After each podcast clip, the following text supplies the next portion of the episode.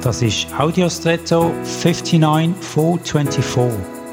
Hallo und schön hast du eingeschaltet.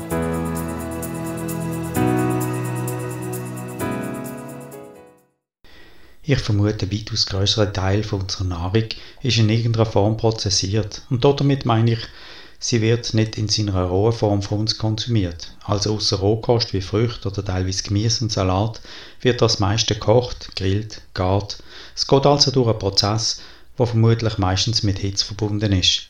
Fleisch wird auf dem Grill, also im Feuer am besten, finde ich. Auch anders ist früher noch über dem Feuer gekocht worden. Dass etwas für uns genießt und verdaubar wird, bedeutet also, dass es durchs Feuer muss. Bei den Tieren ist das ja anders. Raubtiere essen gerade so das rohe Fleisch von einem Tier, das sie erlegt haben. Wenn wir das mit dem Feuer allegorisch betrachten, so können wir auch sagen, wenn im Leben etwas durchs Feuer muss gehen, dann passiert etwas mit uns. Oder wenn wir durchs Feuer gehen müssen. Vielleicht werden wir für andere dadurch genießbarer, weil weniger stolz oder bescheidener oder vielleicht einfach auch nur dankbarer.